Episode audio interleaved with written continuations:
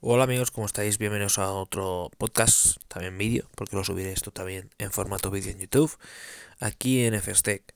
Bien, hoy, como el título decía, pues voy a hablar sobre el gran protagonista esta semana, que es el Huawei P30 y el Huawei P30 Pro. Lo tenía que haber hecho ayer, es cierto, ayer cuando estoy grabando esto, ayer fue la presentación, miércoles 26 de marzo, digo martes 26 de marzo, perdón. Hoy estoy grabando esto, miércoles 27 de marzo. Y todo esto, a ver, hacer el podcast, hacer este audio, hablar de los, hablaros del P30, de la saga P30, P30 ¿vale? Joder. Vaya tragalenguas, tengo la lengua un poco tonta. Hablaros de la saga o de la gama P30, de haberlo hecho un día después, es simplemente porque hoy he quedado a comer, bueno, prácticamente merendar, por la hora que era, con varios amigos, varios compañeros, varios youtubers que todos conocéis, también podcasters, pues que venían precisamente del evento de París, que del evento de presentación, y venían con sus unidades. Y quería catarlo bien, este sí quería catarlo bien porque quería saber un poco más en persona cómo era, especialmente por esa pantalla que son unas 6 pulgadas y 42, 6,42 pulgadas, eh, eh, el número se me hacía enorme, pero luego la hora de verdad lo he probado con mi Mi8, mi Xiaomi Mi 8, y lo cierto es que no es muy grande, no es mucho más grande, está bastante bien, es muy parecido a lo que teníamos antes en el B20 Pro, y oye, ya me meto directamente con ese P30 Pro, está bastante, bastante, bastante bien optimizado ese tamaño, y lo cierto es que bueno, se hace un poco grande, o especialmente se hace un poco largo para lo que yo estoy acostumbrado, y un pelín más ancho, pero bueno, sigue estando ahí, ahí rozando la frontera de lo que puede separar lo cómodo de lo incómodo.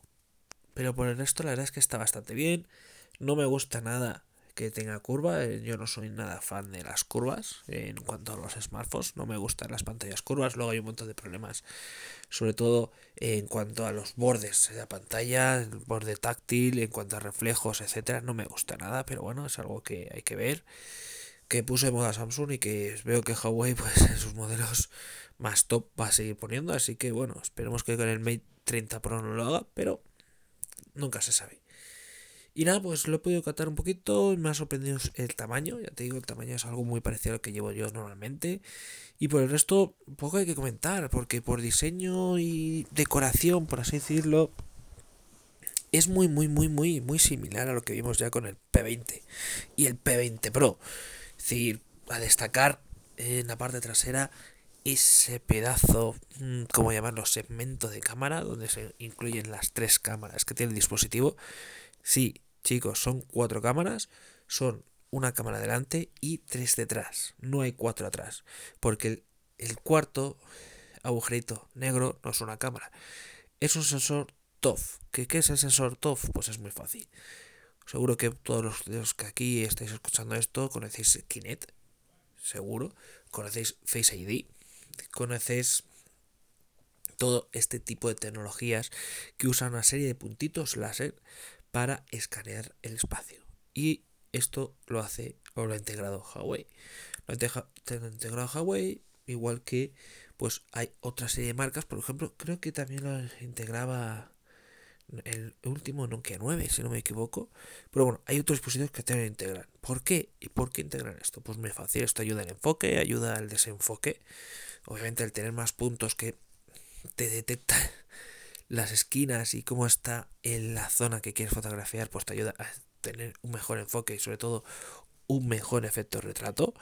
Que al está muy muy bien, eso sí lo puedo ver en persona y oye, está muy muy bien. Y luego también te ayuda a que las aplicaciones de realidad aumentada se integren mejor. Aquí ya entramos en un debate que podemos tirarnos un podcast enteros, porque bueno, Está muy bien que por hardware tengas esto, pero por software no tenemos unas aplicaciones, al menos en Android, con lo cual aprovechar esta tecnología. Eh, si no hay hardware, nadie lo va a desarrollar. Si no hay software, no se puede aprovechar. Con lo cual entramos aquí en la disyuntiva de qué tiene que ir antes. Pero bueno, está ahí. Va a ser un sensor que próximamente os hablaré de él porque voy a hacer un artículo para Movistar que va a ser bastante importante de aquí al futuro, ya que por ejemplo, para que os hagáis una idea, me, a mí me encanta. Eh, ya lo hemos visto y cómo triunfan en el Face ID, tanto el que está en el iPhone X, que fue el que digamos un poco fue el precursor de todo esto, como el que llevo en el Mi 8, me flipa eso. Ya revolucionó los videojuegos con Kinect, la verdad es que el Kinect está muy bien. LG le da otro poquito salto de calidad, pues pudiendo detectar ciertos gestos y moverlo, mueve su G8, que a saber cuándo sale. Es un smartphone que se presentó hace ya cerca de un mes y todavía no se sabe nada de él. Pero bueno, podías mover gracias a este sensor, hacerte una serie de gestos con la mano y se movía. Eh, bueno, esto, ¿vale? Eh, volviendo, que no me lío. El sensor TOF está en la parte trasera y está ahí para poco adorno y para ayudar en ciertos aspectos. Pero la cámara es realmente lo que más sorprende de este dispositivo, porque es un dispositivo que por fuera es muy parecido al P20, perdemos eh, el Face ID, mejor dicho, del Mate 20 Pro, pero con respecto al P20 pues perdemos ese notch algo cuadrado que tampoco tenía mucho sentido y tenemos un notch estilo gota, el cual solo verga la cámara. Eh, y poco más, tenemos una pantalla muy grande, tenemos sensor de huellas a la pantalla, nada que ya nos sorprenda y que nos diría esto hace unos escasos meses, pero ya nos sorprende que un móvil, un móvil de gama alta tenga sensor de huellas en pantalla.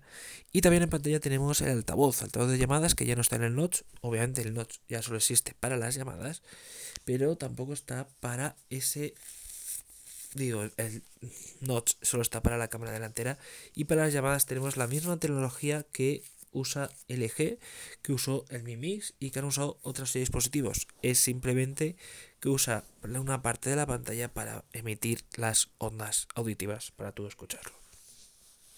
En principio había muchas dudas, yo les he preguntado a estos, me han dicho que no hay problema, que se escucha normal.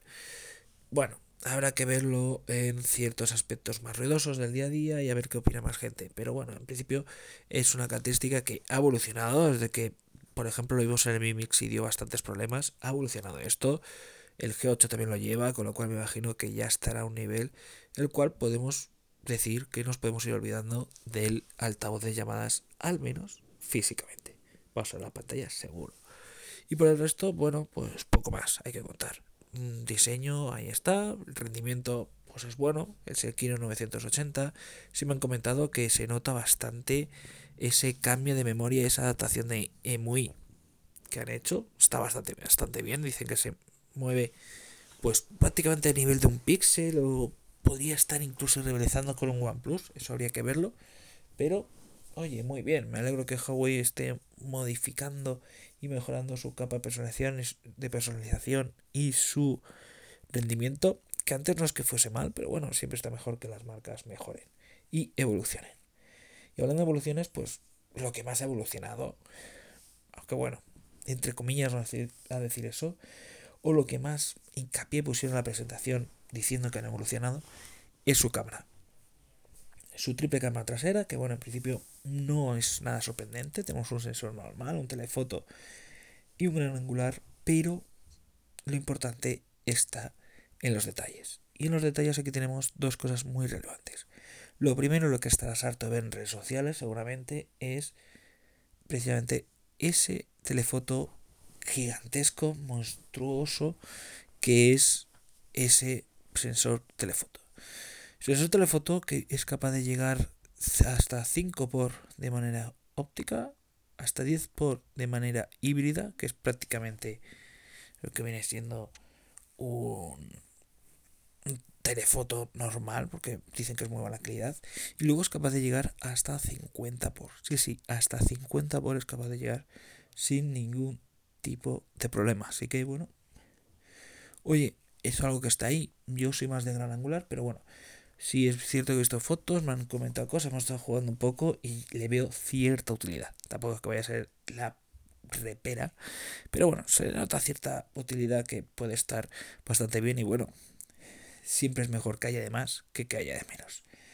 Y luego la otra novedad de las cámaras es que han cambiado el sensor. Eh, los sensores normalmente tienen una serie de subpíxeles de colores, rojo, verde y azul, ¿vale? eh, creo que fue LG la que puso, el que puso blanco o creo que fue también Huawei la que lo puso. Bueno, hace poco añadieron un blanco para mejorar las imágenes y en esta ocasión lo que ha hecho Huawei es eliminar el verde y añadir amarillo. ¿Por qué? Porque dicen que el amarillo absorbe más luz o es, permite pasar más luz.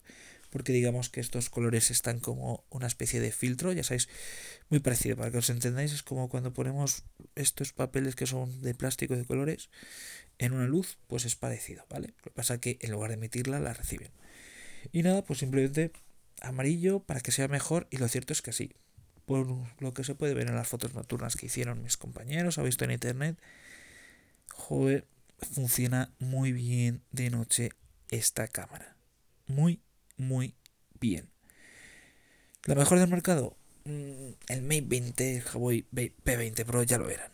Con lo cual, este va a ser seguramente y sin ninguna duda la mejor cámara del mercado. A no ser que te venga Google y te lo modifique de alguna manera. Pero en principio de noche estamos ante la mejor cámara del mercado.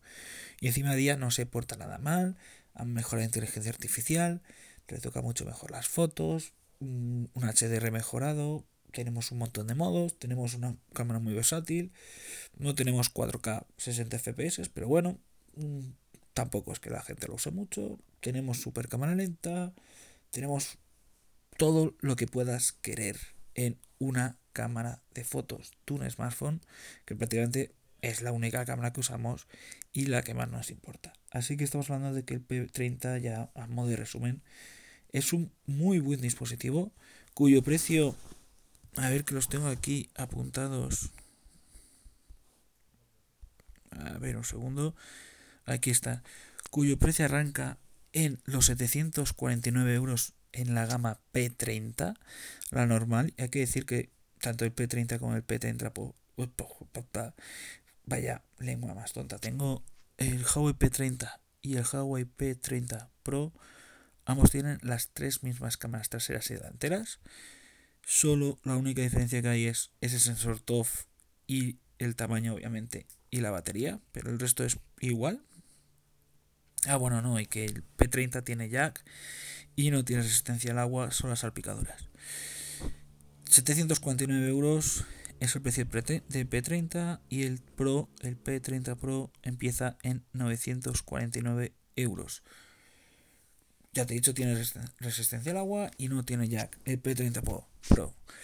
Eh, no está nada mal, eh. mm, está muy bien. Además, ahora hay ofertas que por 799 euros te llevas el móvil, el Pro y un reloj que ha presentado también Huawei. Así que ojito porque eso está muy, muy, muy interesante. Mm, gastarse ese dinero yo lo he preguntado y la gente dice que no. Pero sobre todo porque tienen en cuenta que Huawei baja mucho los precios de aquí a un mes. Y teniendo en cuenta que no se espera ninguna presentación así especial en los próximos dos meses, puede ser buena idea esperar. Si lo necesitas, si lo quieres, oye, el P30 Pro tiene muy buena cámara, tiene una pantalla que es cierto que es Full HD, que a lo mejor no es la mejor resolución, no es la mejor del mercado, pero bueno, te sirve más que de sobra, tiene una autonomía brutal, es decir, ese móvil no vas a gastarlo en la vida y sinceramente a mí, con una batería brutal, unas cámaras brutales y un tamaño decente, me convence. Además, por 949 euros y luego está la oferta de 799 euros, yo creo que es una muy buena elección. A ver si logro que si Huawei me lo presta próximamente para probar. No lo sé, veremos. Pero oye, está muy interesante este dispositivo. La verdad es que hay que quitarse ante una marca, Huawei, que hace nada hacia móviles un poco mediocres. Es cierto que todavía en la gama media y baja son un poco hay ahí, digamos. Pero bueno, de momento esta gama alta desde el año pasado lo están haciendo muy muy bien.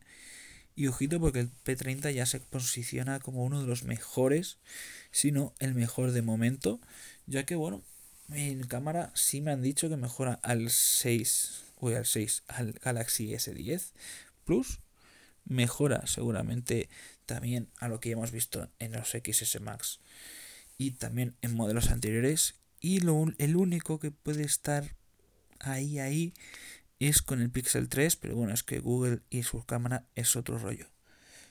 Y nada, chicos, pues esto es un poco lo que yo os quería contar. Creo que ya se me ha ido un poco la pelota de el tiempo que me pasa siempre. Y nada, siempre comentaros pues que es un buen dispositivo y que si te lo quieres comprar no te vas a repetir. La verdad es que no. Además, Huawei últimamente se porta muy bien con el software, con el tema de actualizaciones y todo eso. Así que muy, muy recomendable este P30 30 Pro. Que bueno, ya te puedes comprar sin ningún tipo de problemas, ¿vale? Y nada, aquí os dejo. Nos vemos en otra.